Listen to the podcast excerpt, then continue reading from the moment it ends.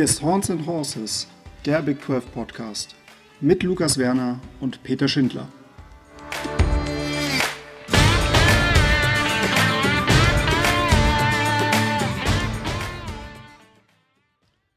Ich begrüße euch. Folge 3 von Horns and Horses, dem Big 12 Podcast. Äh, mein Name ist Peter Schindler und an meiner Seite ist Lukas Werner. Hallo, ich freue mich, dass ihr wieder dabei seid. Genau, und heute haben wir uns ein Thema ausgesucht, äh, nachdem wir ja in der letzten Woche hauptsächlich über die Geschichte der Big 12 beziehungsweise halt auch die mögliche Zukunft gesprochen haben, sind wir in der harten Realität, in der harten Gegenwart angekommen und wollen heute über das Thema Recruiting sprechen. Ein Thema, was für die College Football Teams sehr, sehr wichtig ist und ähm, jetzt in der Zeit der Saison, in der Offseason, momentan vermutlich eine der wenigen Themen sind, die wirklich Dramatik bietet. Also lassen jetzt mal die Spring Games außen vor, die dann vermutlich eher, ich sag mal, nur Nebenschau, Nebenkriegsschauplätze sind. Ähm, genau, wir wollen euch im Grunde einmal durch das Thema Recruiting führen, also kurz am Anfang eine gewisse Einführung geben für all diejenigen, die sich mit dem Thema vielleicht noch nicht so vertraut gemacht haben. Auch wirklich nur ganz kurz. Ähm, werden dann auch ein paar Quellen nennen, wo ihr euch im Zweifel noch mal einlesen könnt. Äh, und Lukas und ich haben uns dann jeweils die Big 12 aufgeteilt. Jeder hat fünf Teams. Äh, zur großen Überraschung aller äh, hat natürlich dann auch Lukas Texas und ich werde ein bisschen was zu Oklahoma sagen. Ähm, und wir wollen euch im Grunde eine Art Update geben, äh, wie es bei diesen Teams in Sachen Recruiting aussieht, wie es halt auch in den letzten Jahren lief und welche Targets, welche Namen man sich ähm, auch für die kommenden Recruiting-Perioden oder für die kommende Recruiting-Periode einfach nochmal merken sollte. Aber fangen wir doch mal kurz an ähm, mit den Grundzügen des Recruitings. Äh, es ist nämlich so, dass wer sich vielleicht ähm, ein bisschen näher mit dem Draft auseinandergesetzt hat oder vielleicht jetzt auch gerade tut, weil ja auch äh, aktuell Draft-Season ist, ist es im Recruiting so, dass ähm, anders als es jetzt in der NFL der Fall ist, äh, Recruits ja in erster Linie ähm, Highschool-Schüler äh, sind und die haben die Möglichkeit, sich ihre eigene Universität auszusuchen. Wer es aus Deutschland kennt, ist es halt in Amerika nicht anders. Also wenn man seinen Abschluss gemacht hat, sucht man sich dann irgendwie eine Universität aus und geht dahin. Entsprechend, wenn man auch das nötige Kleingeld hat. Ähm, jetzt ist es im Football so, wenn man talentierter Footballspieler ist, dann bekommt man sogenannte Offer.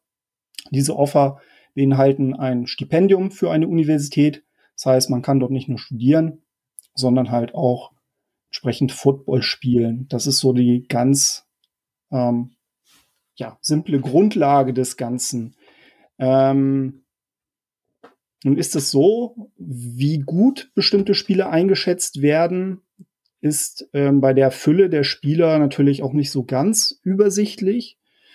Ähm, dazu gibt es sogenannte Recruiting Services. Unter anderem gibt es dort Rivals.com, ESPN, aber auch 24-7, 24-7 Sports, um genau zu sein.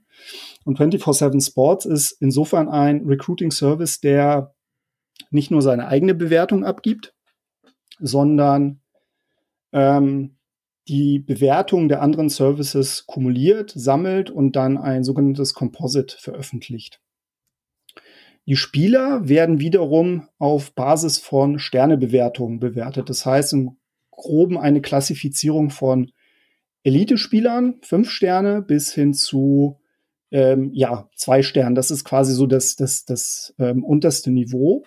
Und Basis dessen ist im Grunde, wie diese Recruiting Services die Chancen einschätzen würden, nach Stand, nach Stand der, der Highschool-Karriere, wie gut diese Spieler tendenziell im Draft, im NFL-Draft genommen werden. Das heißt, ähm, man hat halt pro Jahr so ungefähr 30 bis 40 Fünf-Sterne-Spieler maximal, die dann ähm, ja, einem, einem Jahrgang zugeordnet sind und ähm, nach Basis dieses NFL-Draft-Prinzips bewertet werden.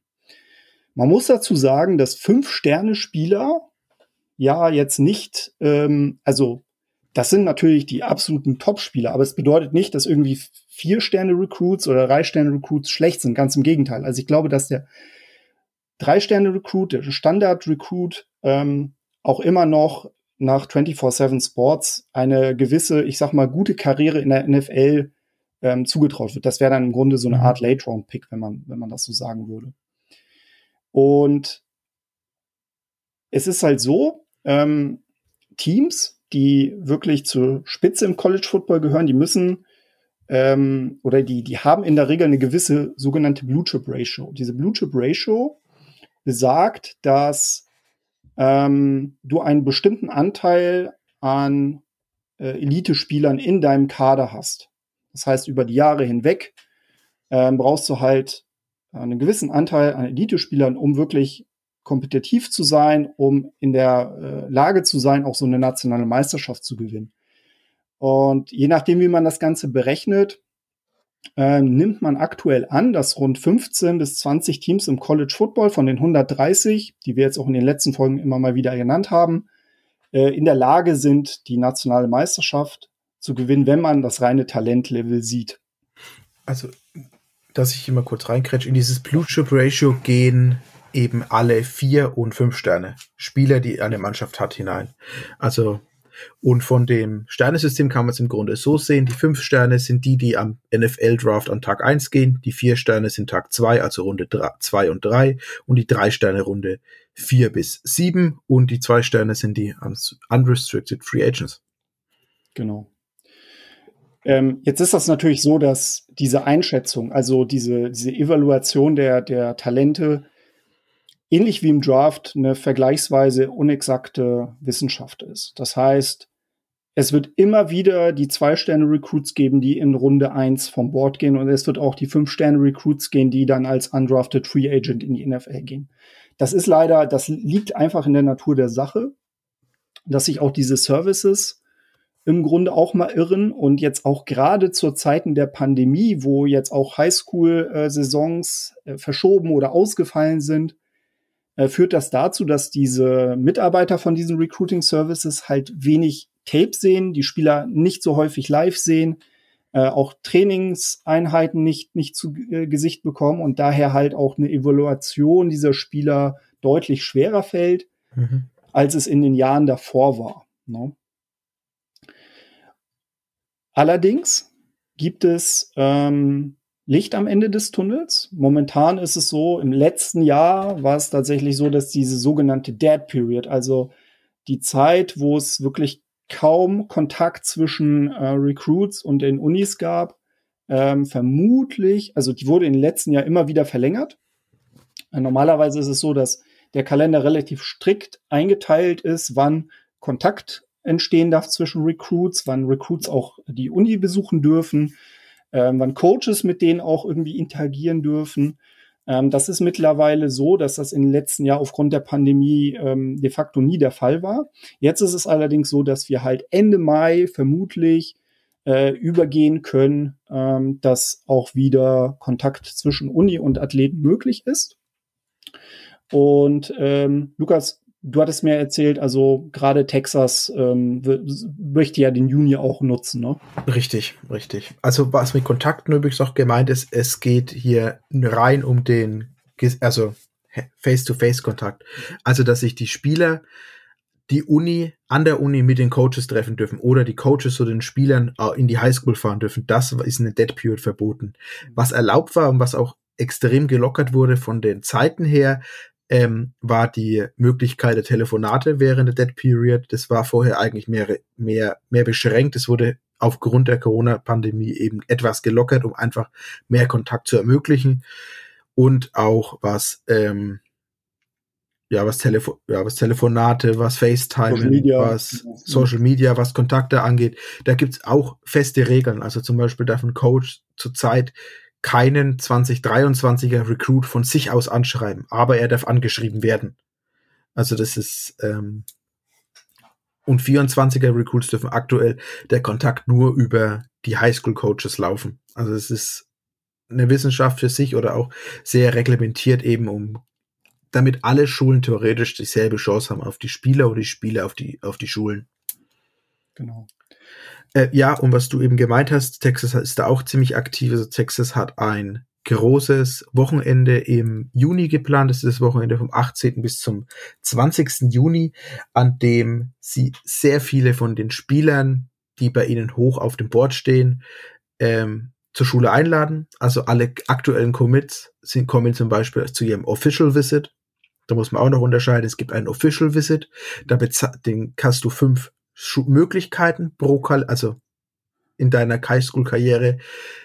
Das bezahlt die Uni, inklusive Anreise, Abreise, Unterkunft, Verpflegung. Das zahlt alles die Uni. Davon hast du aber nur fünf und also und auch immer nur einen pro Schule.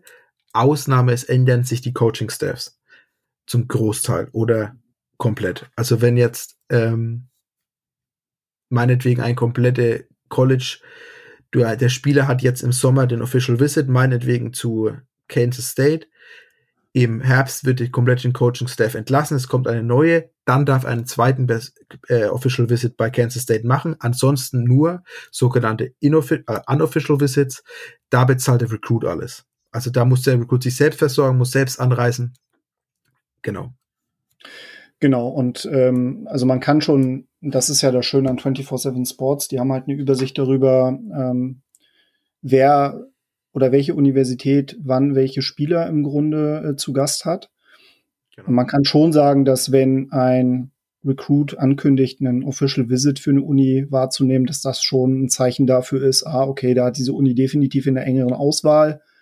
Wenn dann nach einem Official Visit dann vielleicht noch mal ein inoffizieller Besuch ähm, folgt, dann ist das, dann sind da schon, ja, zumindest Anzeichen, dass, dass, äh, dass das halt irgendwie mit ein wichtiger, wichtiger Part ist in der Entscheidung. Richtig. Ähm, Lukas hat es ja schon erwähnt, also der Recruiting-Prozess ist ziemlich reglementiert und der kann auch ziemlich lang sein. Ne? Also das ist auch natürlich eine Entscheidung, die sich äh, die Spieler oder die Highschool-Recruits im Grunde auch nicht leicht äh, machen. Ähm, je nachdem, welche, auf welchem Talentlevel sie natürlich spielen und ähm, gerade die Elite Spieler, also vier und fünf Sterne, ähm, sind natürlich, haben natürlich das klare Ziel NFL. Da müssen sie natürlich auch eine Uni finden, ein Team finden, wo sie ihr Talent am besten zur Schau stellen können.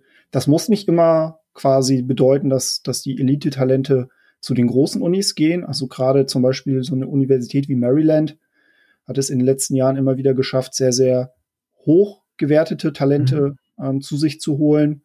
Ähm, aber jede Uni hat halt so im Grunde seine Recruiting-Strategie oder ihre Recruiting-Strategie in dem Fall, äh, um es mal grammatikalisch richtig zu sagen. Ähm, und das ist halt auch nochmal sehr interessant zu verfolgen. Ähm, wir wollen jetzt auch gerade in dieser Folge so ein bisschen nicht zu sehr ins Detail gehen pro, pro Uni, aber wir wollen dann auch noch mal ein paar Sätze dazu sagen, wie es halt in den letzten Jahren lief, ähm, wo es halt auch die Unterschiede innerhalb der Conference gibt und wie man diese Unis halt auch im Recruiting national einschätzen kann. Also sind es halt tendenziell eher ähm, Unis, die auf Talente setzen, um sie weiterzuentwickeln, oder sind es halt eher Unis, die sagen, okay, wir wirklich schauen wirklich darauf, die Top-Talente zu holen. Und wo, wo kommen sie eigentlich her? Das ist halt auch nochmal wichtig ähm, zu sehen. Ähm, wenn ihr noch weitere Fragen habt zum dem Thema, also ganz grundsätzlich zum Thema Recruiting, ähm, schickt sie uns gerne über Twitter. Ansonsten, äh, wie gesagt, kann ich euch nur die Seite 24-7 Sports empfehlen. Ähm, wenn ihr den Athletic abonniert habt, ähm, dann guckt da gerne rein. Da gibt's äh, in der College Football Rubrik aktuell sehr, sehr viel zum Thema Recruiting. Äh, wenn ihr es noch nicht getan habt, abonniert die Athletic. Also ich glaube, das ist wirklich etwas, mhm. was man echt empfehlen kann. Ähm, ansonsten gibt's auch ähm, englischsprachige Recruiting-Podcasts. Also die sind auch immer mal wieder eine, sehr, sehr hörenswert, wobei man da schon ein gewisses Grundwissen haben muss. Ich werde noch mal schauen, ob ich vielleicht noch mal den einen oder anderen Artikel finde, ähm, den ich dann noch mal in die Shownotes packe, um ähm, da ein bisschen Licht ins Dunkel zu bringen. Genau. Gut, dann würde ich start, sagen, starten wir rein genau. in die Unis. Genau. Ja, genau. Und zwar, ich beginne mit der Texas Christian University, also TCU. TCU hat äh, im Jahr 21, also in der vergangenen Recruiting Cycle, überraschend wenig Spieler verpflichtet. Also man hat nur 14 Spieler neu an die Uni bekommen aus dem, aus dem Highschool-Bereich. Man hat ein paar ähm, Transfers noch mit reingeholt und hatte deshalb eine extrem auffällig schlechte Klasse im Vergleich zu den anderen. Also man war national nur Platz 61, während man normalerweise die Jahre davor immer in dem Bereich 20 bis 30 sich bewegt hat. Also Platz 61, das hat, war auch nur Platz 9 innerhalb der Big 12. Dieses Jahr steht man aktuell mit zwei Commits da, ist national Platz 55 und in der Conference Platz Nummer 8. Und TCU ähm, rekrutiert sich eigentlich sehr aus dem Bereich, also aus Texas und da vor allem eben aus der DFW-Area, also der Dallas Fort Worth, wo die Uni auch liegt, Area. Ähm, und es ist eine private Uni, deshalb hat man etwas mehr Spielraum, was ähm, ja, was die Bedingungen oder die, die Schwierigkeit, dass die Spieler an die Uni kommen, also was den akademischen Grad angeht. Mhm. Ähm, interessant jetzt im Recruiting des letzten Jahres ist übrigens auch, was etwas schade ist für unseren deutschen ähm, Alex Honig. Mhm.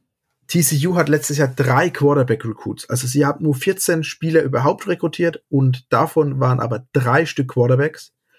Und zusätzlich auch noch Chad Morris als Transfer von äh, Oklahoma.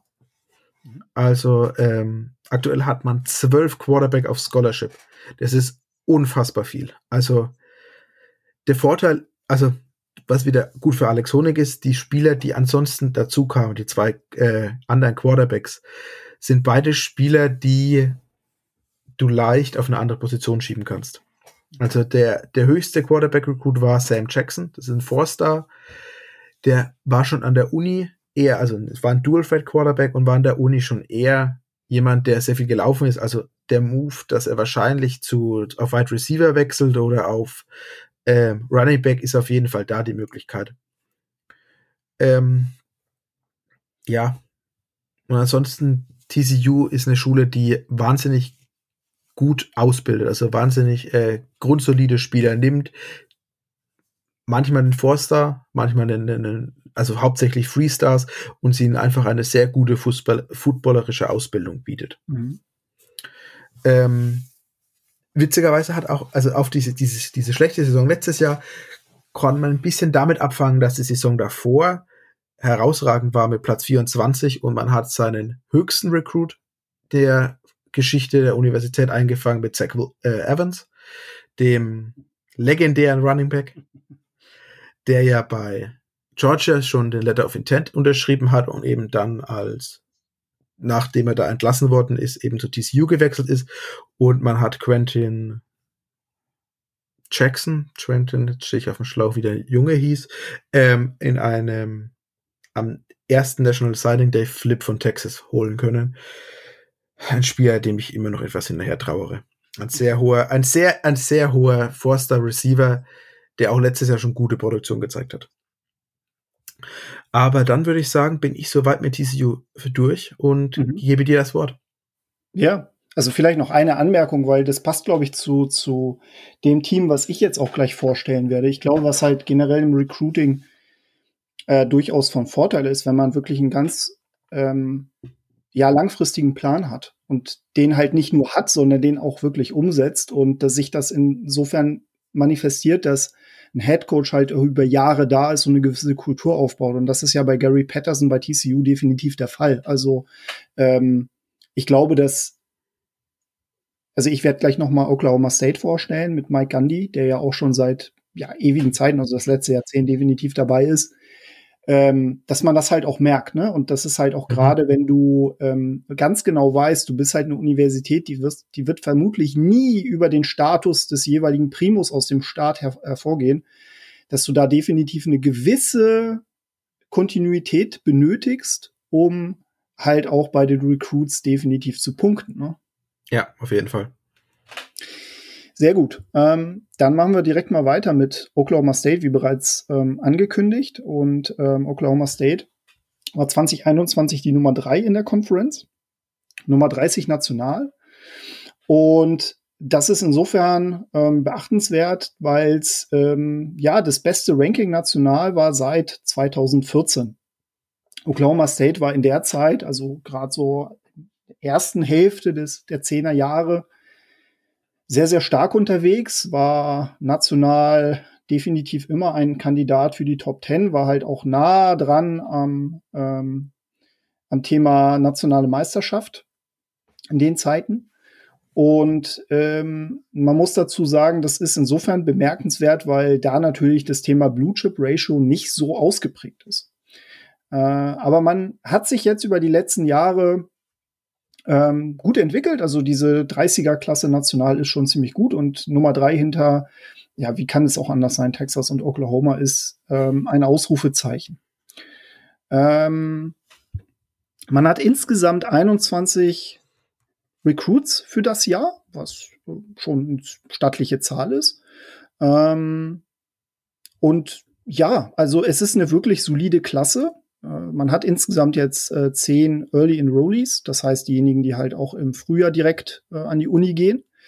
Ähm, mit Kendall Daniels und Aiden Kelly hat man zwei Defense-Spieler, die noch nicht da sind, aber die, denke ich mal, diese dieses Team oder diese Defense auch besser machen werden. Daniels ist ein Safety aus Oklahoma und Kelly ist ein Defensive Tackle aus Oklahoma, beide vier Sterner. Ähm, das ist insofern interessant, weil es halt eigentlich tendenziell auch zwei Positionen sind, die durchaus für die Sooners gepasst hätten. Ähm, mhm. Aber das ist, glaube ich, spricht auch so ein bisschen für, für Oklahoma State. Man äh, versucht gerade im Staate Oklahoma viel zu rekrutieren. Das ist der, deren ähm, Ground. Oklahoma ist natürlich im Vergleich zu Texas äh, ein Staat, der bei weitem nicht so viel Talent produziert, aber immer wieder mal gute Leute hervorbringt. Und das ist äh, auch gerade für die Oklahoma Sooners, wenn wir nachher noch mal zu sprechen kommen, nicht unbedingt ein sicheres Territorium. Ähm, ich äh, muss da einen Namen nennen, Dexton Hill. Der ist, äh, der kam aus Tulsa äh, Tulsa, Oklahoma und wurde damals äh, von Michigan geholt. Das ist insofern extrem schade, weil das ein Fünf-Sterne-Recruit war. Aber Oklahoma State äh, macht das Beste draus und äh, versucht dann natürlich möglichst viel ähm, Talent, was jetzt nicht gerade von den Sooners oder von, von Nationalkonkurrenten ähm, weggeschnappt wird, zu rekrutieren. Da wird natürlich immer viel geguckt, was in Richtung Texas geht. Das ist dann aber auch tendenziell eher noch die zweite Reihe. Da ist man natürlich auch in Konkurrenz mit den Texas-Universitäten. Und auch generell im mittleren Westen ist man viel unterwegs. Aber äh, es ist halt interessant, also wenn ich das so richtig sehe, ja, es gibt mal den einen oder anderen, der, der irgendwie aus Kalifornien kommt oder der irgendwie mal aus Louisiana kommt, aber das ganz große Gros ist wirklich einheimisch, ist wirklich Oklahoma, ist wirklich Texas. Und wenn wir, wenn wir mal auf 2022 schauen, da ist es so, dass man da aktuell auch schon acht Commits hat. Das heißt, ähm, acht Spieler, die gesagt haben, dass sie gerne zur Oklahoma State University gehen. Man ist da auch aktuell auf Position drei in der Conference. Und auch wenn das natürlich noch nicht viel Aussagekraft hat, Nummer 14 national, das wird sich sicherlich noch verschieben. Ich denke, das Ziel wird sein, ähnlich abzuschneiden wie jetzt im letzten Jahr um Position 30 rum. Äh, die Key Targets für 2022 sind ähm, aus meiner Sicht äh, zwei O-Liner. Calvin Banks ähm, aus Humble, Texas, Summer Creek High School, Offensive Tackle, 5-Sterne-Recruit, äh, 6'5, 300 ähm, Pfund. Also man muss sagen, den hat man im Juni zu Besuch. Das wird aber schon, ähm, das wird ein Longshot werden. Das muss man halt ganz klar sagen. Der hat natürlich auch andere äh, Offers. Der hat insgesamt, glaube ich, 24 Offers, der Junge. Das heißt, ähm, ja, da muss, da muss wirklich äh, Mike Gandhi sehr, sehr viel Überzeugungsarbeit leisten. Der zweite Spieler, kannst ja gleich noch was dazu sagen, äh, Lukas sicherlich, ähm, Jacob Sexton, das ist ein Offensive Tackle aus Oklahoma, Deer Creek, Edmond, äh, Oklahoma, 6'5, äh, 285 Pfund, vier Sterne Recruit. Ähm, an denen sind die Sooners auch dran. Also das wird ein Spieler sein, der, ähm, der definitiv auch noch mal eine ganz wichtige ähm, ja, Rolle spielen wird für, äh, für Mike Gandhi und für das ganze Recruiting-Team. Auf jeden Fall. Also Calvin Banks ähm, war schon mal committed zu Oklahoma State. Mhm. Er, er war relativ, er hat relativ früh sein erstes Commitment abgegeben, hat dann als sein, sein Recruiting-Prozess allgemein äh, national geworden ist, als, als er wirklich dann so hoch gestiegen ist, wie er jetzt steht, als fünf Sterne dann damals decommitted, das wird ein Longshot. Also aktuell bin ich ehrlich, ich hoffe oder ich bete oder ich äh, gehe davon aus, dass er zu den Longhorns gehen wird. Mhm. Also man also muss dazu sagen, Fall, ja. Summer Creek äh, oder Humble, Texas ist die High School von dem Texas O-Liner Sam Cosmi. Also man hat mhm. da schon mal in die O-Line, also in die High School sehr gute Verbindungen. Ich meine, Sam Cosmi wird im kommenden Draft erste, zweite Runde gehen. Also da hat man schon mal die Verbindung. Ein Spieler, der mir noch ins Auge gestochen ist, ähm, an dem sie dran sind, ist Braylon Presley. Mhm. Das ist ein All-Purpose-Back, ein Athlete, 5'7", 155 Pfund ein Forster, Junge, macht dessen Handle-Tape Spaß. Das ist Wahnsinn, ne? Das ist, mal, also das ist so, so ein richtig kleiner mhm. ähm, Tyreek Hill -Versch ja. Verschnitt. Ja. Also Tyreek Hill war übrigens auch mal Oklahoma. Äh, Oklahoma State, State ja. Ja, mhm. der war bei Oklahoma ja. State, ähm, bevor er eben dann in die, ich glaube über die Chuko dann eben zu, Aris, äh, zu Alabama irgendwas gegangen ist, oder? Ja, ja. Äh, also was Braden Presley für Break, Breakaway, Breakaway Speed hat, wie der mhm. sich, ist krass. Also wer das Handle Tape sich mal raussuchen, wirklich. Das ist einfach unfair. Das ist, das, einfach das ist unfair. Also, das ist unfair. Also da, den, den wünsche ich mir in einer anderen Conference, bin ich ehrlich. Ja. Also, ja. das ist, ähm, Oklahoma State hat gute Chancen, dass sein Bruder eben ein diesjähriger Signie war. Deshalb wird eben Oklahoma State gute Chancen auf ihn äh, ausgeschrieben. Aber das ist, also der macht Spaß auf Tipp. Ja. Und generell ist ja auch Oklahoma State für eine sehr solide O-Line bekannt. Ne? Das ist ja, also ich sag mal, mit Calvin Banks und Jacob Sexton hätten sie halt unfassbare Waffen dort im Arsenal. Ja, ja. Ähm, sie spielen eine vergleichsweise einfache Offense. Ähm, und das macht's halt auch, ne? Also so eine gute O-Line macht's ja auch für Playmaker richtig, ähm, richtig äh, leicht. Und also wenn, ich sag mal so, ne, Best-Case-Szenario, Calvin Banks und Jacob Sexton gehen zu Oklahoma State, Colin Presley dahin. Also da wirst du, da werden, da werden wir viel über diese Offense sprechen müssen. Ne? Da werden wir nicht ja. drum rumkommen und das wird halt auch nicht schön für die Sooners und Longhorns werden, glaube ich. Ähm, also ja, da ist, da ist einiges in Bewegung. Auf jeden Fall. Gut, dann mach doch gerne mit dem nächsten Team weiter. Genau, dann würde ich sagen, dann bewegen wir uns wieder zurück nach Texas und gehen zu Baylor so Baylor University, ähm, in Waco, Texas. Das einzige Gute aus äh, Waco, Texas ist übrigens ein Whisky von, aus der Balcones Brennerei. Mhm. ein traumhaftes Zeug. Ähm, gehen wir wieder zum Recruiting.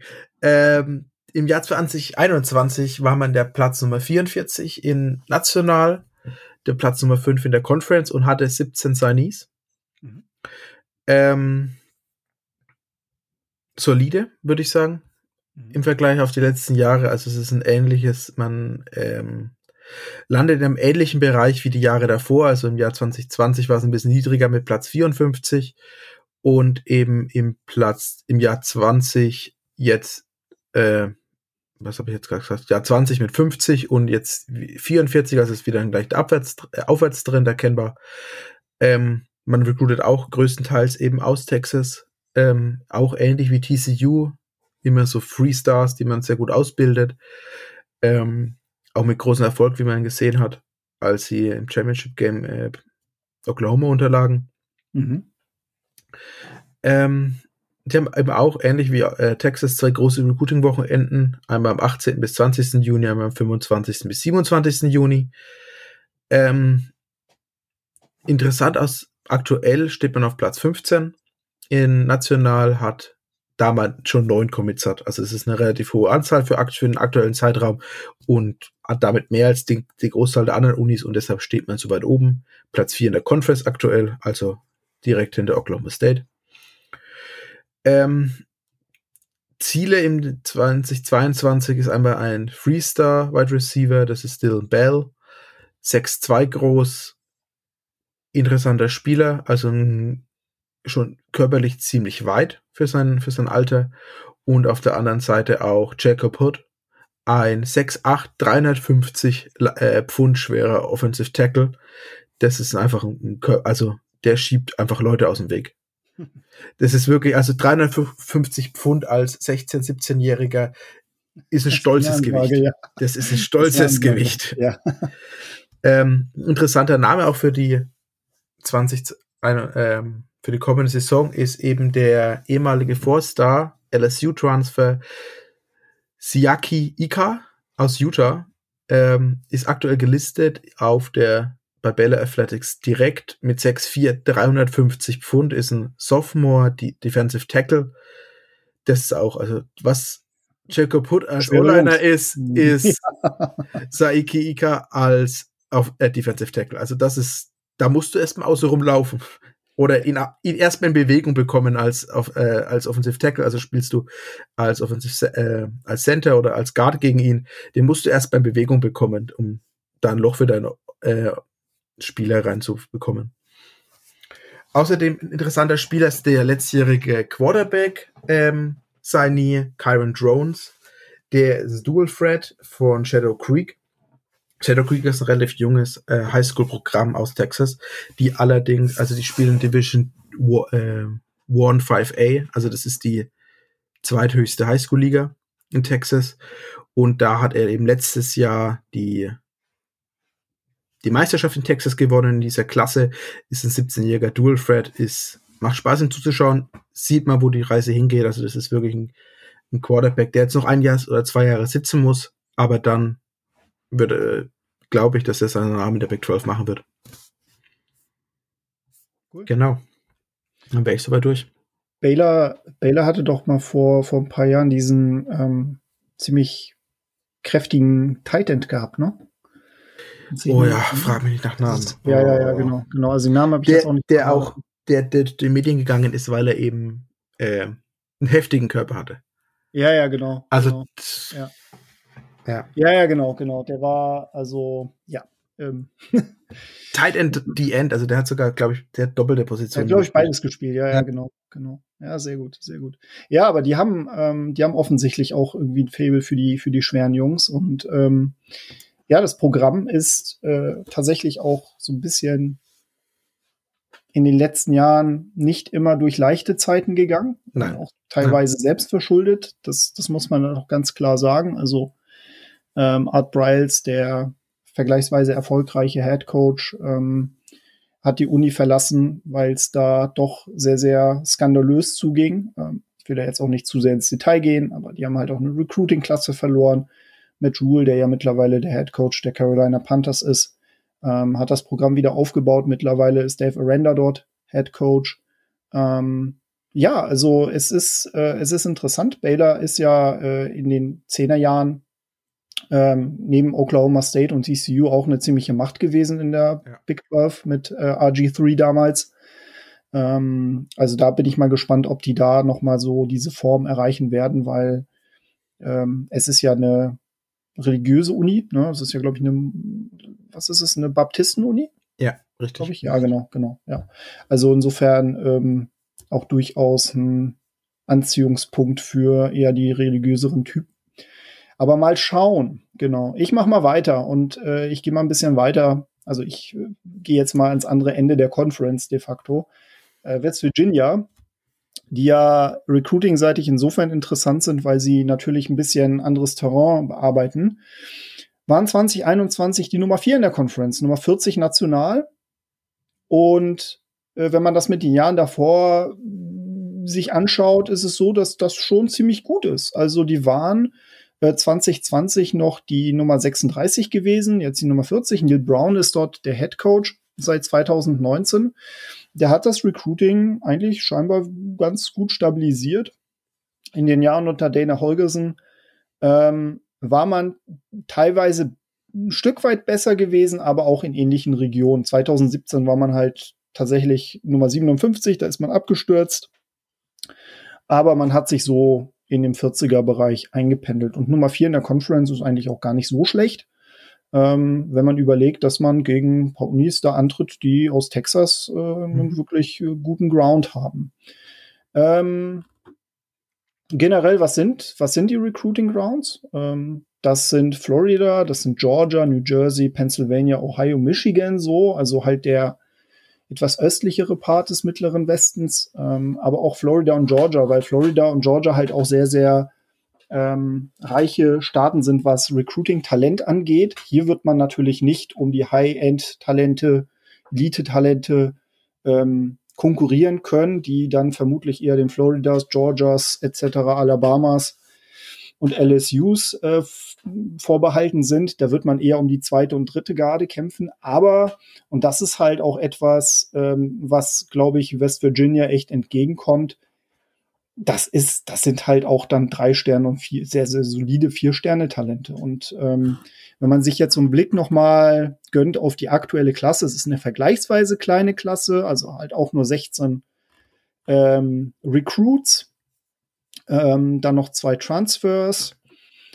Aber, und das muss man sagen, ähm, man sieht, warum es halt die, der vierte Platz ist. Ne? Mit Caden Prather hat man einen sehr, sehr, sehr guten ähm, Wide Receiver aus Maryland an Bord geholt. Ähm, man hat mit Wyatt Milam einen Offensive äh, Tackle geholt, der ähm, aus West Virginia kommt. Das ist auch ein, äh, ein Spieler, vier Sterne aus West Virginia, der wirklich sehr, sehr selten ist.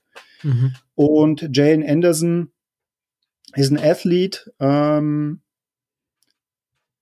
aus dem Staat Ohio. Also da sieht man halt auch, ne, da ist mittlerweile auch sehr, sehr viel Talent vertreten, was nicht unbedingt alles von Ohio State aufgesaugt wird.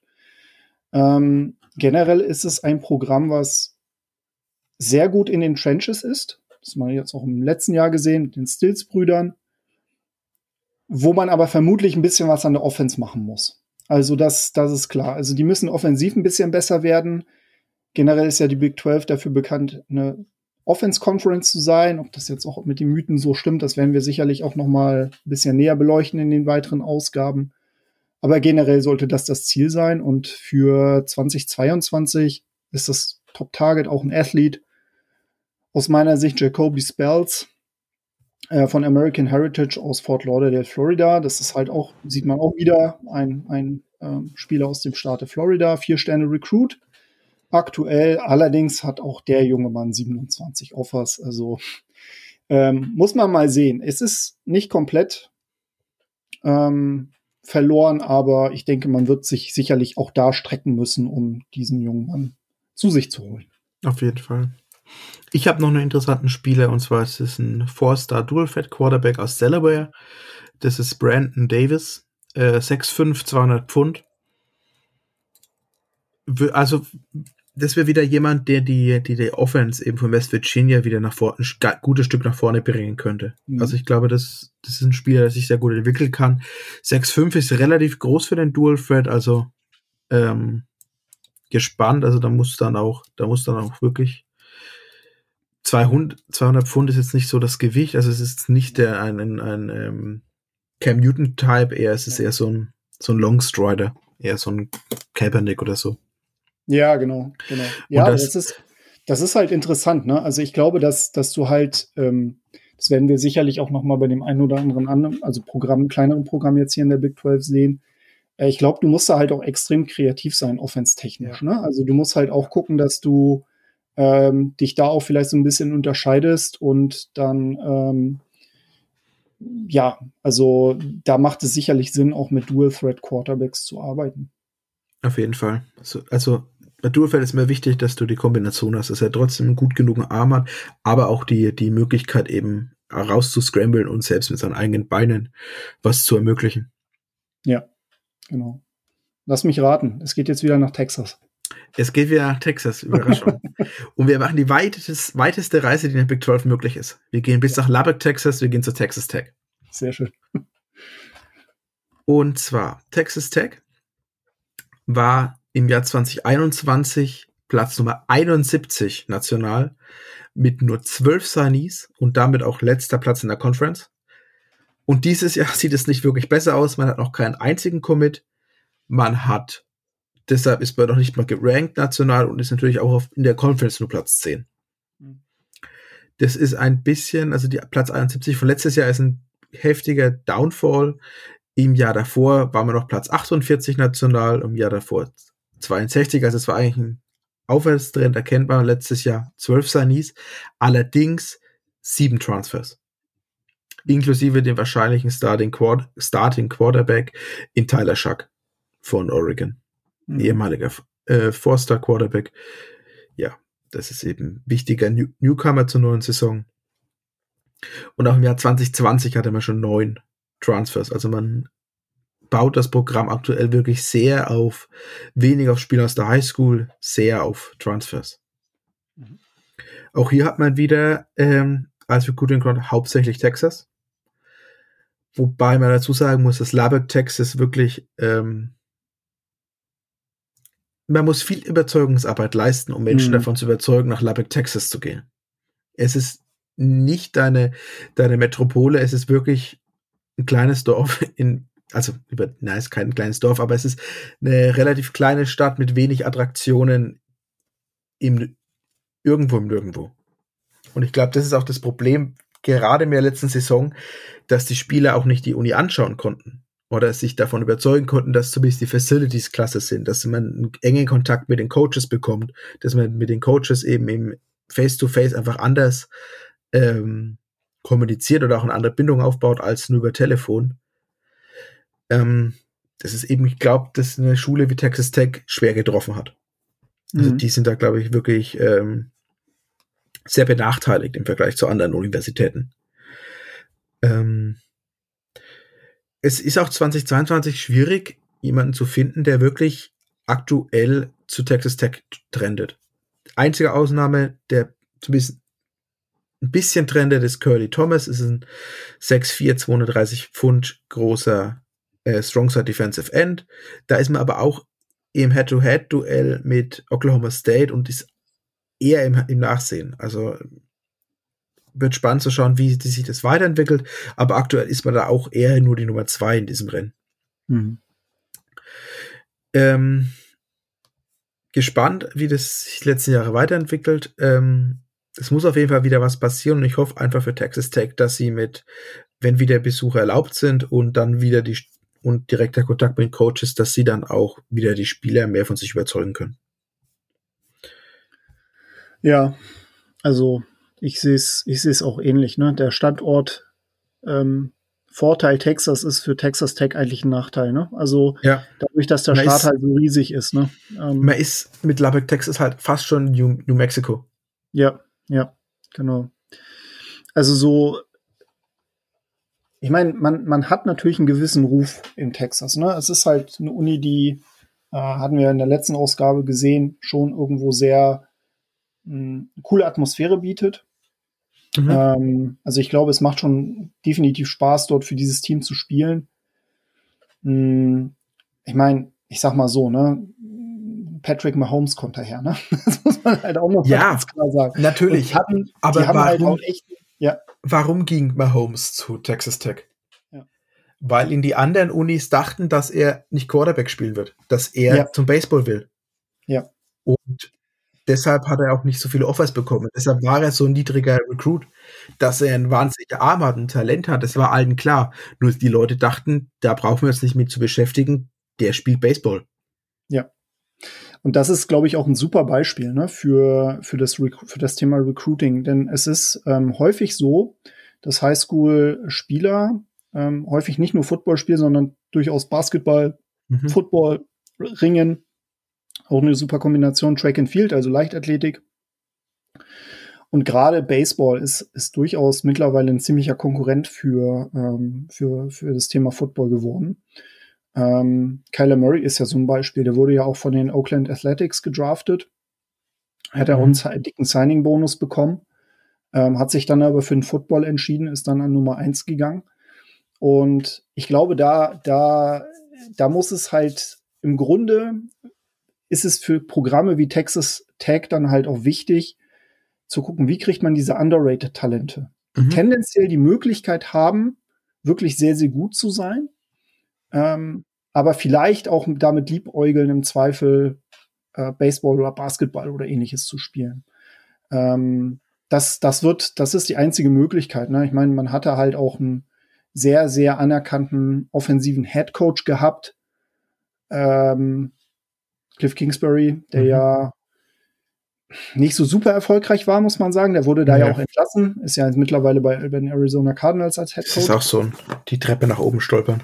Ja, genau, genau. Du wirst, also, der, du wirst von deiner von der Uni entlassen, weil du zu schlecht bist und stolperst ja. in den ja, Head Coaching Gig in der NFL. Ja, aber nichtsdestotrotz, also die Offense war, war dennoch eigentlich schon sehr, sehr, sehr, sehr cool anzusehen. Ähm, ja, aber das, das ist, das ist halt einfach, das ist halt einfach so die Bürde von, von Texas, von Texas Tech. Ja. Gut, ja, man, man ähm, ist innerhalb von Texas nur Programm 5 oder 6, je nach Saison. Das ist, deshalb ja, muss man da. Allem, vor allem muss halt auch sehen, es gibt ja auch gute Group of Five Teams, ne, in Texas. Also, ja. SMU zum Beispiel oder Houston. Ja, stimmt. Bis zu manchen Jahren vielleicht auch nur acht bis neun. Das ist. das ist einfach die Realität, ja. Ähm, kommen, zu wir zu Kansas, kommen wir zu Kansas State. Ähm, die waren 2021 Nummer 56 national, Nummer 7 in der Conference. Ähm, Kansas State hatte eine Klasse von insgesamt äh, 17 Recruits für 2021. Hm, wenn man so die Jahre davor schaut, ähm, war es eigentlich eine Klasse, die so am oberen Ende des Leistungsspektrums war. Chris, Kle äh, Chris Kleiman ist dort Head Coach, war ja davor Head Coach bei North Dakota, also in der FCS, in der Division darunter. Und ähm, ja, er ist nun erfahren, was den Gewinn von Meisterschaften angeht. Ähm, ob er es mit Kansas State schaffen wird, ja, das sei jetzt erstmal dahingestellt. Aber ich glaube, was, was man Chris Kleiman definitiv hoch anrechnen kann, ist, dass er ähm, weiß, wie man gute Leute findet, auch wenn sie nicht besonders hoch gewertet sind. Und ich glaube, das musst du halt können als jemand, der wirklich erfolgreich war in der, in der FCS. Ich glaube, da ist auch wirklich passend. Ähm, äh, bei so einem Programm wie Kansas State. Davor war es jahrelang Bill Snyder gewesen. Nachdem ja auch das Stadion nach ihm benannt ist, kann man sich ja ungefähr vorstellen, welchen Status er dort hatte. Was das Thema Recruiting angeht, war er jetzt aber auch nicht viel besser. Also ähm, Kansas mhm. State mhm. wird immer eine Uni bleiben, die halt aus wenig viel machen muss. Und ähm, auch wenn man sich jetzt die aktuelle Klasse anschaut, da sind halt hauptsächlich drei Sterne Recruits mit dabei. Da sind jetzt auch insgesamt sieben Transfers mit dabei. Ähm, was auf jeden Fall auffällt, ist der Quarterback Jake Rubley aus West Des Moines, Iowa. Er ist ein Vier-Sterne-Recruit und ähm, 6'3, 205 Pfund. Und der hatte halt auch, auch was von Penn State und Michigan zum Beispiel. Also, dass der jetzt zu den äh, Wildcats gegangen ist, ist schon ähm, ja eine gute Sache für dieses Programm. Und man muss halt auch fairerweise sagen, die ähm, Spieler, die sie jetzt auch im Kader haben, Deuce Vaughn zum Beispiel, hm. ist ein hm. super Beispiel. Totaler Undersized-Spieler, aber unfassbar spektakulär. Also ähm, aus der Austin, hat, Texas. Ja, genau, aus Austin, Texas. Ne? Also das muss man halt auch ganz klar sagen. Ich meine, ähm, wenn man den da so spielen sieht, denkt man sich so, wow, also ähm, den könnte man sich auch bei, bei Texas oder Oklahoma sehr, sehr gut vorstellen. Ja, ja. Ähm, und der hat auch Oklahoma wirklich, wirklich gequält in der letzten Saison. Generell, da kann man ja auch noch mal so ein bisschen die Brücke schlagen zu den Recruiting Grounds, zu den Pipeline States. Texas gehört auf jeden Fall mit dazu. Da versucht man irgendwie doch die Talente rauszuziehen. Gelingt scheinbar auch äh, teilweise. Äh, aber auch die Staaten Missouri, Florida und generell so der mittlere Westen, also irgendwie so Iowa, Kansas, Nebraska, da schaut man immer mal wieder rein. Ähm, vielleicht auch noch so ein bisschen Colorado. Das sind weitestgehend so die, die Staaten, wo, wo man erfolgreich ist. Ähm, das ist, ja, also für mich ist Kansas State halt so dieses typische Programm, was ähm, aus den Prospects, die man sich holt, auch viel weiterentwickeln muss. Also das sind halt jetzt nicht die Top-Elite-Talente, sondern da wird wirklich gut entwickelt. Und ich kann mir echt vorstellen unter Chris Kleiman, dass das, dass das eine Kultur wird und dass das wirklich einen, Sprung nach vorne ähm, geben wird. Kansas State ist ja auch ein Programm, was in den Jahren davor, ähm, also auch gerade in den 2000er Jahren oder Ende der 90er Jahre zu den erfolgreichen, ähm, erfolgreicheren ähm, Programmen der Big 12 gehörte. Also so ein, so ein Sieg in der Conference war da halt auch durchaus drin gewesen. Ähm, insofern, ich bin da sehr, sehr gespannt, ob er diese Kultur, die er halt von den Beisen mitgebracht hat, ob er die halt auch so ausrollen kann. Momentan sieht es nicht so schlecht aus. Nee, aber ich glaube, es ist auch wichtig an so einer Uni, dass man wirklich wieder so eine Kultur, also Bill Snyder hat es eigentlich vorgemacht. Das war einfach ähm, sein Programm, also das über die Jahrzehnte, wo er das Programm geführt hat und ich glaube, Chris Kleiman ist auf einem guten Weg und er muss in diesem, in dieser Art und Weise einfach weitermachen. Ja.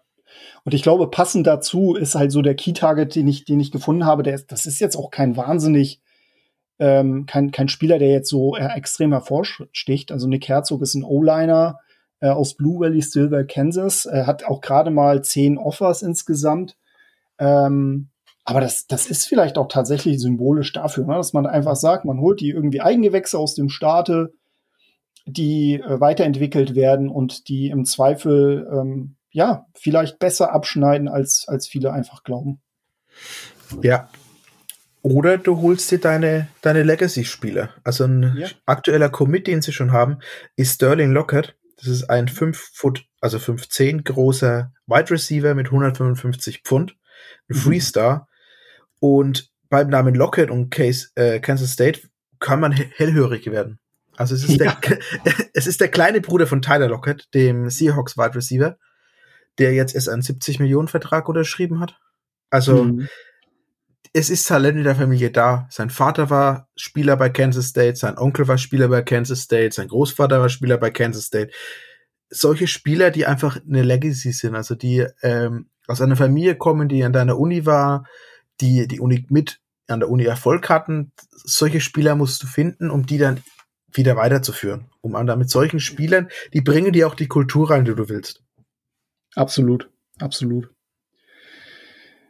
Das Gute ist, die nächste Reise ist gar nicht so weit, ne? Nee, die nächste Reise. Kansas. die nächste Reise ist angenehm kurz. Und wir, genau, wir gehen zu Kansas. Kansas hat im Jahr 21 ähm, die 51. Klasse national reingebracht mit 22 Signees und war damit die Klasse Nummer 6 in der Conference. Und damit, mit Platz Nummer 51, war es die beste Klasse in der Geschichte der Universität Kansas. Mhm. Also ist schlecht. ja, ist nicht schlecht. Wirkt erstmal klasse. Also wirkt erstmal wirklich, äh, da kann sich was entwickeln. Problem ist nur, die Klasse sieht gut aus, aber sie hat schon einen heftigen Schlag bekommen, einen heftigen. Mhm. Und zwar wird der höchste Spieler der Klasse, der auch der höchste Spieler in der Geschichte von Kansas war, der jemals dort unterschrieben hat, ähm, Quatarius Davis aus Dallas, Texas, von der Skyline High School, nicht für Kansas auflaufen. Mhm. Und das hat einen sehr traurigen Hintergrund also traurig, ein sehr, ähm, ja doch, traurig ist vielleicht trotzdem das richtige Wort. Und zwar ähm, sie stehen gegen Quay für, ja, Anklagen im Raum aufgrund von häuslicher Gewalt. Mhm. Ähm, und es wurde eben bekannt am 25. März und wurde deshalb auch dann schon, äh, Kansas hat bekannt gegeben, dass sie eben nicht an der Uni enrollen wird, also an, die, an der Uni aufschlagen wird. Er hat zwar unterschrieben sein Letter of Intent, aber wird dort nicht ankommen. Ähm, Quay ist eine etwas, ja, ein interessanter, ein, hat eine interessante Geschichte. Also im Jahr 2018 hat er zum Beispiel zuerst zur SMU committed, also zu seiner, zur Schule in seiner Heimatstadt, hat dann ein halbes Jahr später decommitted, hat zu den Longhorns committed, war damit der erste Commit der 21er Klasse, hat dann im November decommitted, hat wieder über äh, den restlichen äh, Winter und Frühjahr versucht, wieder bei Texas zu committen. Texas hat ihn dann abgelehnt, hat gesagt, er soll bitte warten, war noch etwas entzürnt über sein Decommitment. Dann hat USC sein Commitment genommen. Da war er dann bis Dezember 20 committed. Dann hat USC aber dann das Angebot gepullt. Also sie haben gesagt, ähm, wir haben dir zwar eine Offer ausgesprochen, aber wir werden dich nicht an der Uni unterschreiben lassen. Und so stand er erstmal auf der Straße und dann hat, haben die Jayhawks ihn aufgenommen und dort hat er am 3. Februar 21 sein Letter of Intent unterschrieben und wurde jetzt am 25. März eben wieder und, äh, entlassen. Mhm. Also Quay ist 18 Jahre alt, hat aktuell schon zwei Kinder von zwei Frauen, mit einem dritten Kind von einer dritten Frau unterwegs. Ich hoffe einfach nur, dass er sein Leben in den Griff bekommt. Ja. Das ist ein Spieler, der ta talentmäßig, dem stehen alle Tore der Welt offen. Aber wenn jemand in diesem Alter schon solche Probleme hat und gerade häusliche Gewalt ist, ja. absolut zu, zu verachten. Das ist, ähm, ja. ist schade. Also ich würde vielleicht noch mal ergänzen, das ist ja, ich sag mal, so eine Karriere, so wie man das von vielleicht Last Chance You kennt, ne? Ja, also ja, es wird auch der nächste Schritt sein, dass er erstmal einen Juko muss. Ja. Das, das sieht man aus welchen, ja, es ist nicht, nicht immer alles Gold, was glänzt und die Leute, die versuchen eben eigentlich herauszukommen und manche schaffen es eben trotzdem nicht. Ja. Jo. Ja. Kansas. Kansas. Kansas.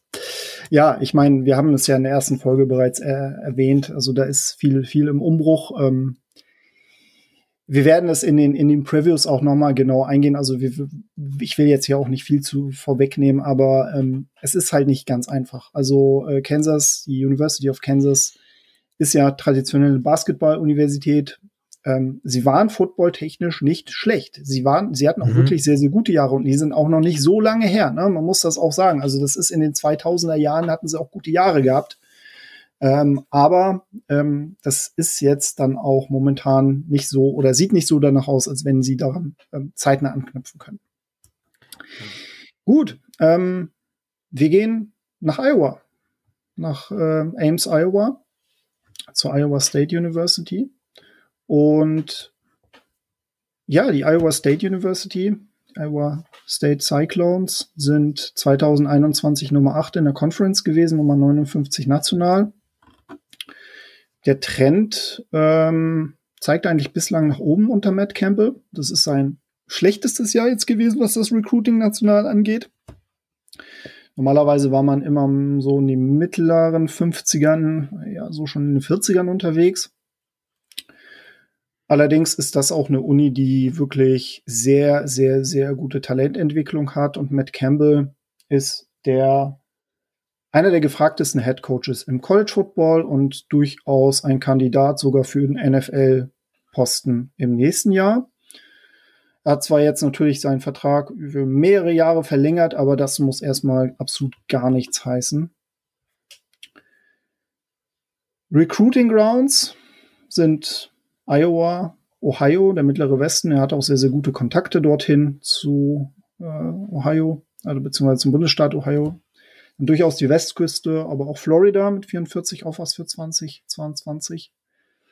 Ähm, die aktuelle Klasse besteht, ähm, jetzt muss ich mal gucken, wo ich mir das notiert habe.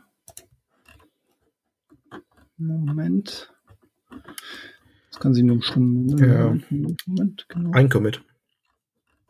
Nee, die 2021er. Äh, sind 18, genau, sind 18, ähm, sind 18 Commits für 2021 und ja, also ich meine, wie ich schon sagte, Nummer 8 in der Conference, Nummer 59 national, besteht hauptsächlich aus drei äh, Sterne-Recruits.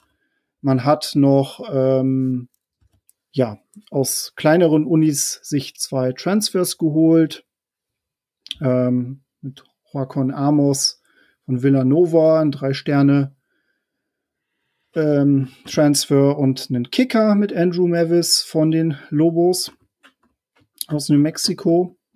Und ja, es ist halt eine grundsolide Klasse. Und was ich halt extrem interessant finde, ist, wenn man jetzt auch auf die Spieler guckt, die wirkliche Leistungsträger sind, wie zum Beispiel Titan Charlie Cola oder Brock Purdy, der Quarterback, das sind Quarterbacks, beziehungsweise das sind Spieler, die, ja, wo man sagen muss, okay, die hätten auch durchaus zu größeren Programmen gehen können. Also Charlie Kohler zum Beispiel kommt aus Oklahoma. Der hatte damals aus Norman, glaube ich sogar, aus Norman, Oklahoma. Mhm, mhm, hatte damals kein Offer von Oklahoma. Und ja, das bereut man, glaube ich, als gerade für eine Universität wie Oklahoma, die auch reiche Tradition hat im Bereich der äh, Tight End Entwicklung. Ähm, für 2022 äh, hat man als Top Target Greg Gaines, äh, ist Receiver aus Tampa Bay, von Tampa Bay Tech aus Tampa, Florida, 685 Pfund ja, der Junge hat auch 23 Offers, also das wird auch nochmal interessant zu sehen sein. Aber, mhm. und ich glaube, das muss man halt sagen, also wenn wir schon über Kultur sprechen, Matt Campbell ist da, glaube ich, ganz vorne dabei in der Big 12. Ähm, Iowa State wird aus meiner Sicht halt auch eine der Top-Programme sein in dieser Saison. Viele, viele Rückkehrer, gestandene Spieler und ja, also dieses Develop Talent, dieses Development an, an Talent ist, ist schon eine wirklich tolle Strategie, muss man ganz klar sagen. Auf jeden Fall. Ja, ich habe noch äh, mir Quaren Adams rausgeschrieben, ist ein 5'8 großer, 150 Pfund schwerer Running Back aus Arizona. Der trendet aktuell noch zu Iowa State. Also auch so ein sehr shifty Guy. Und was mir auch gefallen ist, auch in, wenn du, wenn man in die, in die Offerliste reinschaut und welche Spieler gerade eher trenden, es sind auffallend viele Tight Ends. Also ich weiß, dass ja. mit Campbell mit vielen Tight Ends spielt, aber ich glaube, er ist aktuell Platz eins oder zwei was so die, die Vorlieben der, der Spieler, also der Recruits angeht, bei vier oder fünf Titans. Also bei, mhm. man kann Titans auch übertreiben. Man kann es übertreiben, genau. Man kann es übertreiben, aber solange so, ja. so dann. Ja. Also bin ich gespannt, wer dann kommt. Da sind auch relativ hohe, hohe Four-Stars dabei. Und mal schauen, wie sich das weiterentwickelt. Ja, sehr schön. Ja. Gut, dann kommen wir quasi zum mit zum Höhepunkt Erklär mal ein bisschen was oder erzähl mal ein bisschen was zu Texas. Ja, also Texas. Texas war im Jahr 2021 Platz 16 national mit 21 Signees, Platz 2 in der Conference. Und aktuell steht man mit sieben Commits auf Platz 8 national mit und damit auch Platz 2 in der Conference. Das, also gerade Platz 16 ist für Texas schon ein kleiner Down ein Down Year, sagen wir mal. Natürlich, es ist die neue, es ist die Übergangsklasse, die sind traditionell immer etwas schlechter als in guten Jahren. Also die Übergangsklasse von Tom Herman zu Coach Sark. Ähm, wobei bis auf zwei Spieler alle Spieler noch bei Tom Herman unterschrieben haben. Den Letter of Intent, da er wurde ja erst im neuen Jahr entlassen und eben nur zwei kamen dann am zweiten National Signing Day dazu. Mhm. Ähm, fürs Jahr fürs kommende Jahr sieht's sehr gut aus. Also mhm. man hat schon seinen Quarterback mit Malik Murphy, auch wenn man einen gewissen anderen Quarterback, der schon mal committed war, weiterhin verfolgen wird. Also ich, Quinn Ewers wird weiterhin äh, auf Nummer eins auf dem Textspot sein. Und wenn Quinn Ewers am Signing Day anruft und sagt, hey, ich komme trotzdem zu euch, dann wird er auch noch am Signing Day noch unterschreiben dürfen. Mhm. Es ist einfach ein Spieler aus deinem Staat, der als Fan von deiner Uni aufgewachsen ist den musst du bis zum letzten Tag verfolgen. Ansonsten ist der Emphasis groß auf High-End Wide Receiver. Also man also ist sehr gut im Rennen bei Kevin Coleman, Five-Star Wide Receiver aus Missouri. Man hatte schon das Commitment von Evan Stewart. Das ist, Evan Stewart ist aber ein bisschen andere, also er hat ja die committed. Man würde ihn weiterhin verfolgen. Aber das bei das Evan Stewart die committed hat, lag mehr dran, dass Evan Stewart ein Mensch ist, der sehr viel Aufmerksamkeit will. Deshalb hat es mich gewundert, dass er überhaupt so früh committed. Also er hat 1,8 oder 1,9 Millionen Follower auf TikTok. Ist so eine, äh, ja, ist so eine kleine Social Media Sensation. Und so jemand will bis zum letzten Tag, also ich glaube, das ist ein, das ist ein Recruiting-Prozess, der bis zum letzten Tag gehen wird. Und ich glaube erst, dass er zu der Uni gehen wird, wo er sa irgendwann sagt, dass er gehen wird, wenn er dort unterschrieben hat und dort aufgeschlagen ist. Es ist jemand, der, der, die, der die große Bühne will. Mhm. Dann ist man dick im Recruiting von Offensive Tackle, Offensive Guard. Ähm, also man sucht wirklich hohe Five Stars. Ähm, man steht gut bei Calvin Banks, man steht gut bei Five Star Defensive Guard, äh, Offensive Guard äh, Devin Campbell, man hat, man ist gut im Rennen bei Cornerback Denver Harrison, Five-Star, der im Grunde zwischen Texas und Alabama steht. Man ist hoch im Rennen bei Jacoby Matthews, ein Safety aus Louisiana, der zwischen Texas und wer auch immer Nummer zwei sein will, wahrscheinlich Florida, steht. Ähm, es wird die nächste Zeit wenig Commitments geben. Einfach weil mhm. die Spieler die Unis noch nicht gesehen haben und es wird ein interessanter Juni. Also sobald diese, die, die Unis wieder auf, aufhaben, glaube ich, werden wir erst sehr viel Besuche, erst viel Material daher sehen und dann werden wir viele Commitments sehen. Mhm. Ähm, interessante Spiele, also Recruits aus der 2021er Klasse ist zum Beispiel Davian Sanders, ist 6'4, 235 Pfund. Athlete, der in der Highschool als Defensive End und als Tight End gespielt hat. Mhm. Und das wird er auch erstmal im College so machen. Also das ist wirklich ein Spieler, da, da, muss man über die Jahre schauen, wo er sich hinentwickelt. Persönlich wäre mir lieb, wenn er ein T-End wird, weil er, weil wir da einfach mehr, mehr Bedarf haben. Mhm. Ähm, aber was der auch für, für Catches, One-Handed, über zwei Defender drüber als Tight End gebracht hat in der Highschool, traumhaft. Traumhaft. Mhm. Anderer interessanter Spieler ist noch, der etwas andere Radar ist für andere, also für, für andere Unis oder auch für, ist Jonathan Brooks, ähm, ein Running Back, ein zum Ende niedriger Four-Star gewesen. Der hat in seiner Senior Season 3800 Yards von Scrimmage gemacht, kombiniert mit 70 Touchdowns. Der wurde gewählt zu Mr. Texas Football im Jahr 2021, also so ein, ähm, eine Auszeichnung, die eben der beste Spieler im Allgemeinen in der High School über alle Konferenzen, über alle äh, Schwierigkeitsklassen hinweg in Texas bekommt. Das ist Jonathan Brooks. Inzwischen, also sei nie bei Texas enrolled im Mai, Juni, Juni mhm. wird er enrollen. Mhm. Ja. Das, also das sind schon krasse Namen, muss man ganz klar sagen. Ne? Also da, das kann man auch als, als OU-Fan neidlos anerkennen. Und ich glaube, dass ähm, wenn man sich ein bisschen mit Texas Recruiting auseinandersetzt, dann wird man feststellen, das war eigentlich auch in den letzten Jahren gar nicht so sehr die Schwachstelle gewesen. Ja. Ja. Ähm, also man war regelmäßig die Nummer eins in der, in der Big 12 gewesen. Man hat wirklich gute Spieler geholt. Ähm, hatte jetzt natürlich, muss man auch fairerweise sagen, auch doch einiges an Verletzungspech gehabt. Ähm, was mich jetzt aber auch noch mal interessieren würde, ist, äh, auch wenn das jetzt natürlich die Übergangsklasse ist, aber so liest sich das ja eigentlich gar nicht. Nein. Ähm, aber das Ceiling scheint ja doch sehr, sehr hoch zu sein. Was erwartest du dir von, von ähm, Coach Sark eigentlich jetzt so für die nächsten Jahre? Ich erwarte mir relativ viel. Einfach mh, mm, kombiniert erstmal seine Offense. Ich meine, witzige Geschichte, Amari Winfield, aktueller Commit Wide Receiver, hat in der Halbzeit des National Championships Games committed. Mhm. Also er hat in der Halbzeit, ähm, also Coach Sark hat, als er noch Alabama Offensive Coordinator war, vor dem Spiel mit einigen ähm, Recruits telefoniert vor dem Spiel direkt und in der Halbzeit hat ihn aber Winf äh, Winfield, also hat erst den Wide Receiver Coach Andre Coleman angerufen und dann hat der den Kontakt zu Sark in der Halbzeit des Championship Games äh, hergestellt und da hat Mary Winfield sein Commitment abgegeben. Einfach nur, weil er von der ersten Halbzeit von den Wide Receivers so überzeugt war, dass er sagt, das ist die Uni, das ist die Offense, in der ich spielen will. Ja. Und das ist eben die eine Seite, dass ich, dass eben diese, diese elektrische Offense, die da letztes Jahr bei Alabama war, ja. zu Texas kommt und Texas hat die Spieler. Also klar, wir sind nicht auf demselben Niveau, was spielertechnisch angeht, was Alabama, aber wir sind jetzt nicht Weilen darunter.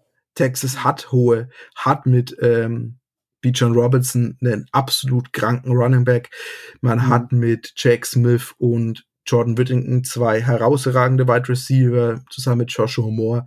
Man hat eine solide O-Line, in der ich einfach hoffe, dass die unter äh, Coach Flood den nächsten Schritt machen. Und natürlich, man hat sich wahrscheinlich einen der, der Top 3 Defensive Coordinator mit äh, Pete Konkowski äh, aus Washington geholt der ja auch äh, eine wahnsinnig solide Defense immer gespielt hat mit Washington, wo er aber ganz andere Recruits hat, also ganz andere Möglichkeiten an Talent reinzubekommen und hat die so weiterentwickelt. Wenn er jetzt noch klingt jetzt blöd, aber dass dieses deutlich höhere Talentlevel aus Texas bekommt, mit seiner, mit seiner Philosophie von Defense, the sky's the limit. Hm. Also ich glaube, da dass das äh, Ziel der University of Texas definitiv oder zumindest des Athletic Departments sein muss, quasi eine, eine Brandmauer um diesen Starte zu setzen, um die Elite-Talente auch tatsächlich wirklich ähm, dann auch zu halten. Und ich glaube, Quinn Ewers ist ein best, sehr, sehr gutes Beispiel. Ich glaube, dass der definitiv, ähm, er war ja committed. Ja. Ich glaube, dass er sein Commitment nicht gelöst hätte, wenn die Situation von Tom Herman nicht gewesen wäre. Ich ja. glaube, dass der definitiv geblieben wäre. Und ähm, ich glaube, dass die Chancen gar nicht so klein sind, ihm vielleicht doch noch zu flippen. Also, und wir sprechen hier über ein Talent, das größte Talent zumindest nach 24-7 seit Trevor Lawrence, ne? Ähm, Richtig. Ne, also wenn man, also, wenn man, wenn man äh, von seinem aktuellen Ranking ausgeht, das größte Talent seit Vince Young. Sogar seit Vince er Young, hat, genau. Er ja. hat eine 1,0er Composite Rate. Das hatte davor nur Vince Young als Quarterback. Ja, genau. Also das ist, das ist schon, das ist schon krass und ähm, ja, also aus Big 12, also aus reiner Big 12 Perspektive wäre es natürlich schön, wenn er dann auch ja, quasi im Big 12 Country bleiben würde, man sich auch gegen ihn messen würde. Natu ja, äh, man muss den Brandmeier um Texas wird schwierig. Einfach ja. weil äh, du musst aber schaffen, dass von dein einfach schon allein, weil du auch in Texas noch eine zweite hohe Uni hast mit den Aggies. Ja. Also eine gute Uni. Ähm, ja. Du musst schaffen, dass von den Top 20 Spielern in Texas mindestens 10 bei dir kommen. Ja. Das, ist, das, das muss das Ziel sein. Und wenn du das schaffst, das hat Tom Herman ja in der 2018er Saison gemacht.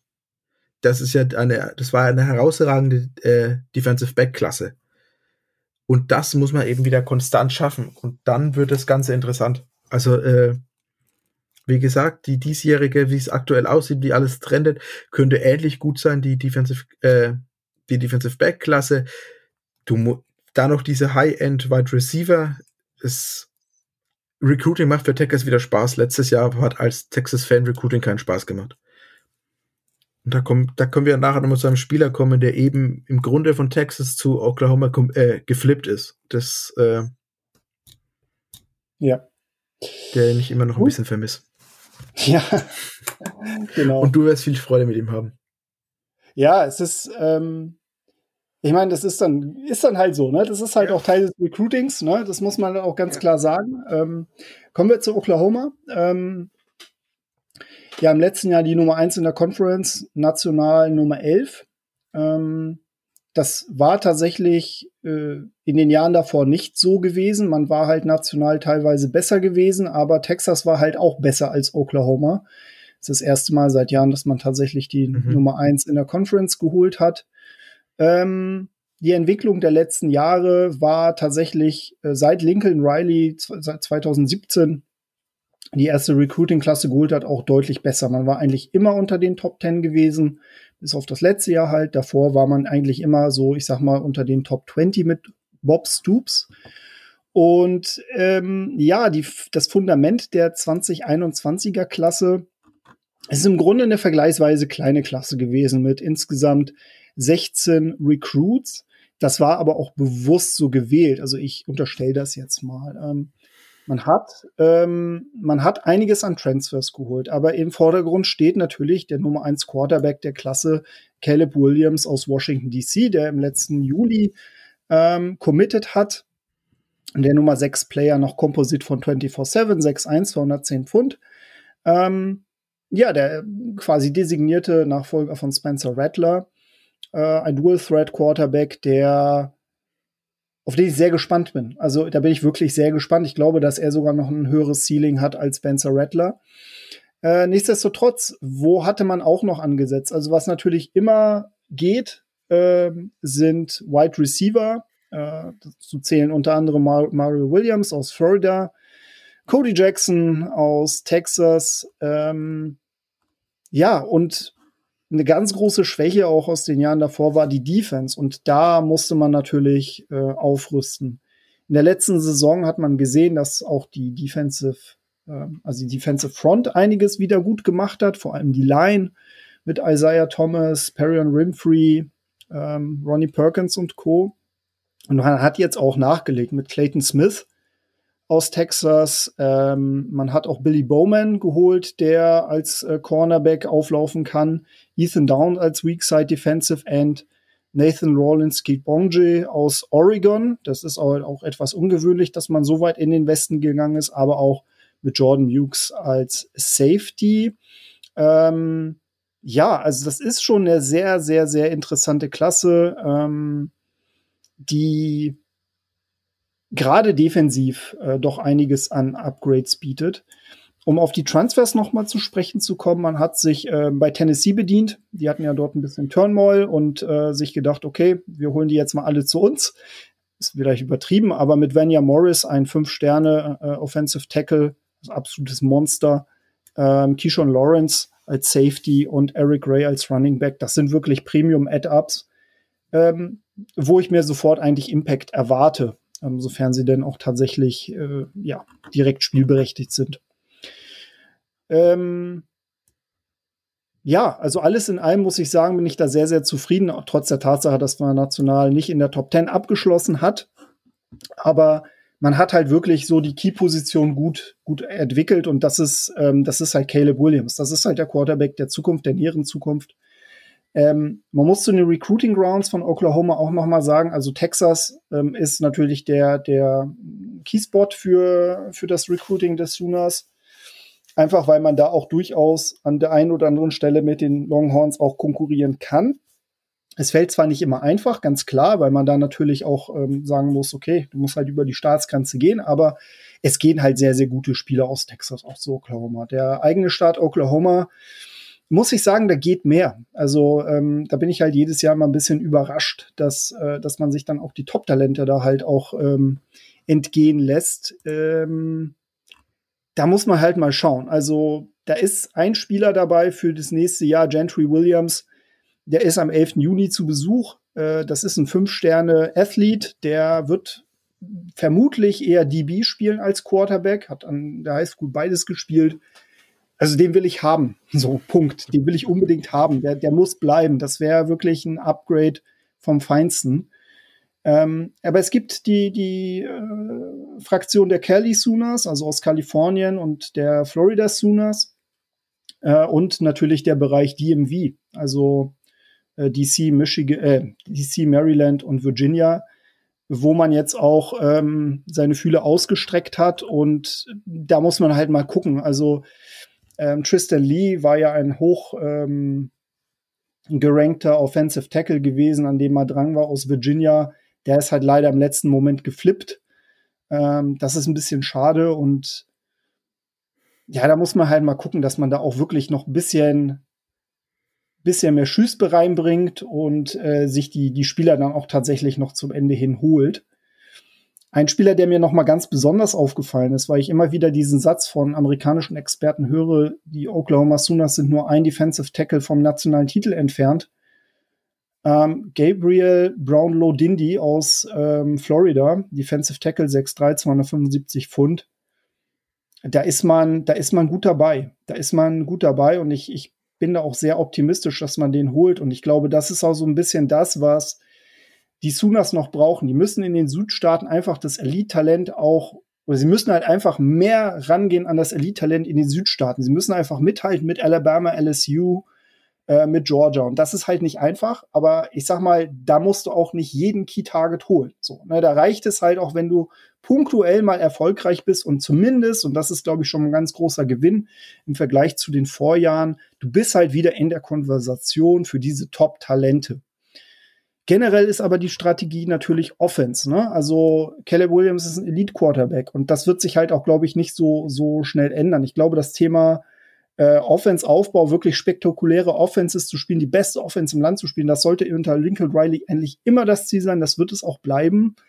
Man wird auch Transfers einkalkulieren. Ich glaube, dass das ist etwas, ich weiß, Lukas, das siehst du halt anders. Da können wir gerne mal glaube, drüber diskutieren. Ja, ja, ja. Also ich glaube, dass Transfers mittlerweile ein ziemlicher Bestandteil sind in der Bildung von, von Recruiting-Klassen. Einfach, weil diese Regelung kommen wird, dass man sagt, okay, du hast halt diese One-Time-Exception. Das heißt, du darfst einmal ähm, rübergehen zu einem anderen College, darfst du auch direkt spielen. Und das könnte halt auch ein, eine Möglichkeit sein, wirklich gute Talente dann zu holen, auch wenn sie nicht im ersten Schritt zu dir recruited sind. Und ich bin halt sehr gespannt. Also ich denke, dass das kann halt so lange gut gehen, solange Lincoln Riley halt auch Headcoach, Headcoach bleibt. Wenn er allerdings gehen sollte, kann es jetzt natürlich auch sehr, sehr schnell wie so ein Kartenhaus zusammenbrechen. Ähm, Alex Grinch, der Defensive Coordinator, der hat jetzt natürlich so ein bisschen, ähm, der war jetzt auch für die eine oder andere Headcoach-Position im Gespräch jetzt in dieser Offseason. Ich könnte mir vorstellen, wenn er jetzt noch mal eine richtig geile Saison auf die Beine stellt, dass, dass der dann auch weg ist. Mhm. Und dann wird's halt noch mal schwierig. Wenn die Speed D wieder geht. Ja. ähm, ja, also ein Spieler, der ja auch bei euch ziemlich gut trendet, ist leider, ist Omari Abo. Ist ein ja. 6'4, 240 Strongside Defensive End aus Duncanville, also aus, aus, äh, aus Texas, bei der High School Duncanville. Steht aktuell zwischen Oklahoma und Ohio State und das wäre eigentlich ein Spieler, der, der schreit Pete Kwiatkowski Defense. Mhm.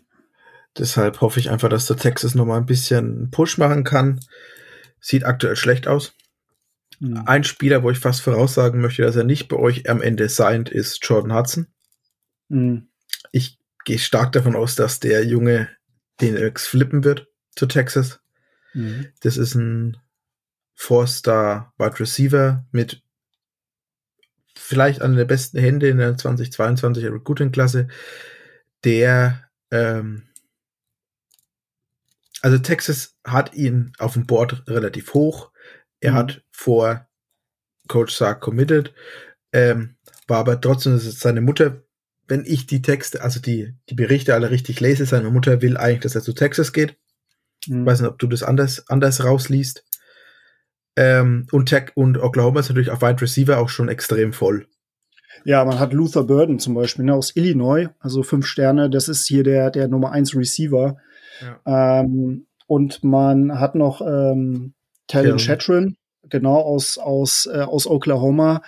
Da gebe ich dir recht. Und das ist halt auch so ein bisschen das. Ne? Tristan Lee war ja auch so ein Beispiel gewesen. Ähm, Bryce Foster, ne, der dann ja auch mhm. zu, ähm, zu den Aggies gegangen ist. Also wir haben irgendwie so das Talent, die Spieler irgendwie kurz vor knapp äh, flippen zu lassen.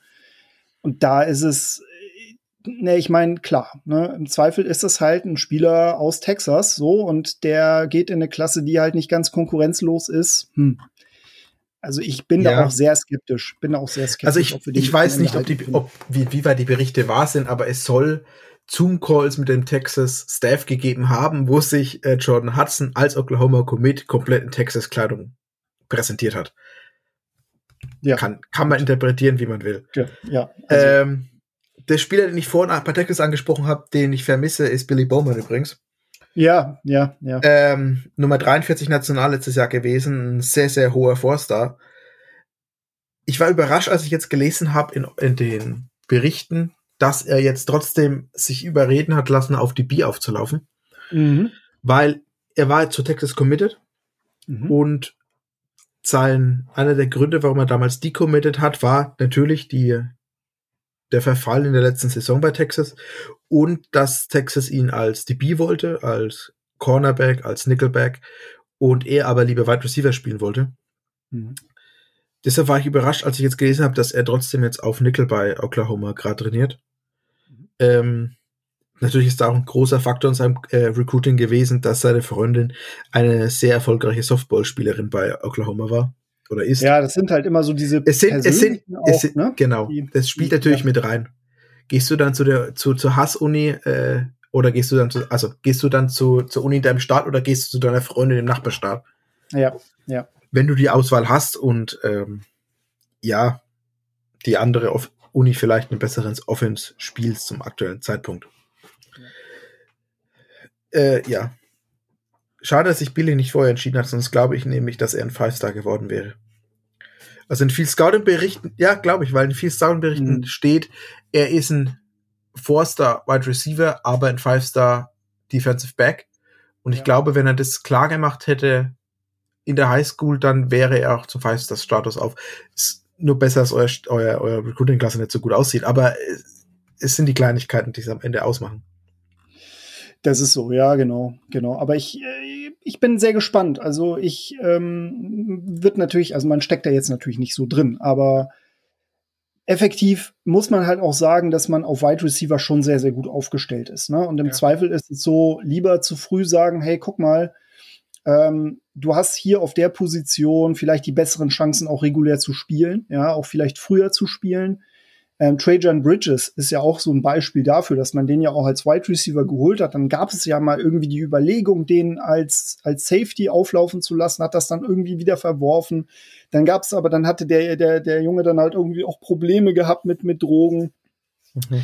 Insofern, man wird, man wird vielleicht auch gucken, und ich glaube, das ist halt auch so, ne? Ich meine, Gentry Williams ist ja halt auch der, der, der andere, der, der da irgendwie eine Rolle spielt man wird halt gucken, dass man die Leute holt, um zu gucken, ob man vielleicht nicht mehrere Optionen mit denen hat. Ne? Also diese typischen Athletes, ähm, mehr, Pers mehr Positionen in der Lage sind zu spielen und ähm, ich bin sehr gespannt. Also ich glaube, ich glaube, was, was durchaus bei Oklahoma der Plan sein wird, zu sagen, hey, wir bauen hier eine super Front auf, ähm, die die Quarterbacks bei fast jedem Play irgendwie unter Druck setzen wird und ähm, da kann die Secondary, da reicht es, wenn die Secondary gut ist. Ja, die müssen ja nicht mal top, total Elite sein. Da reicht es, wenn sie gut sind.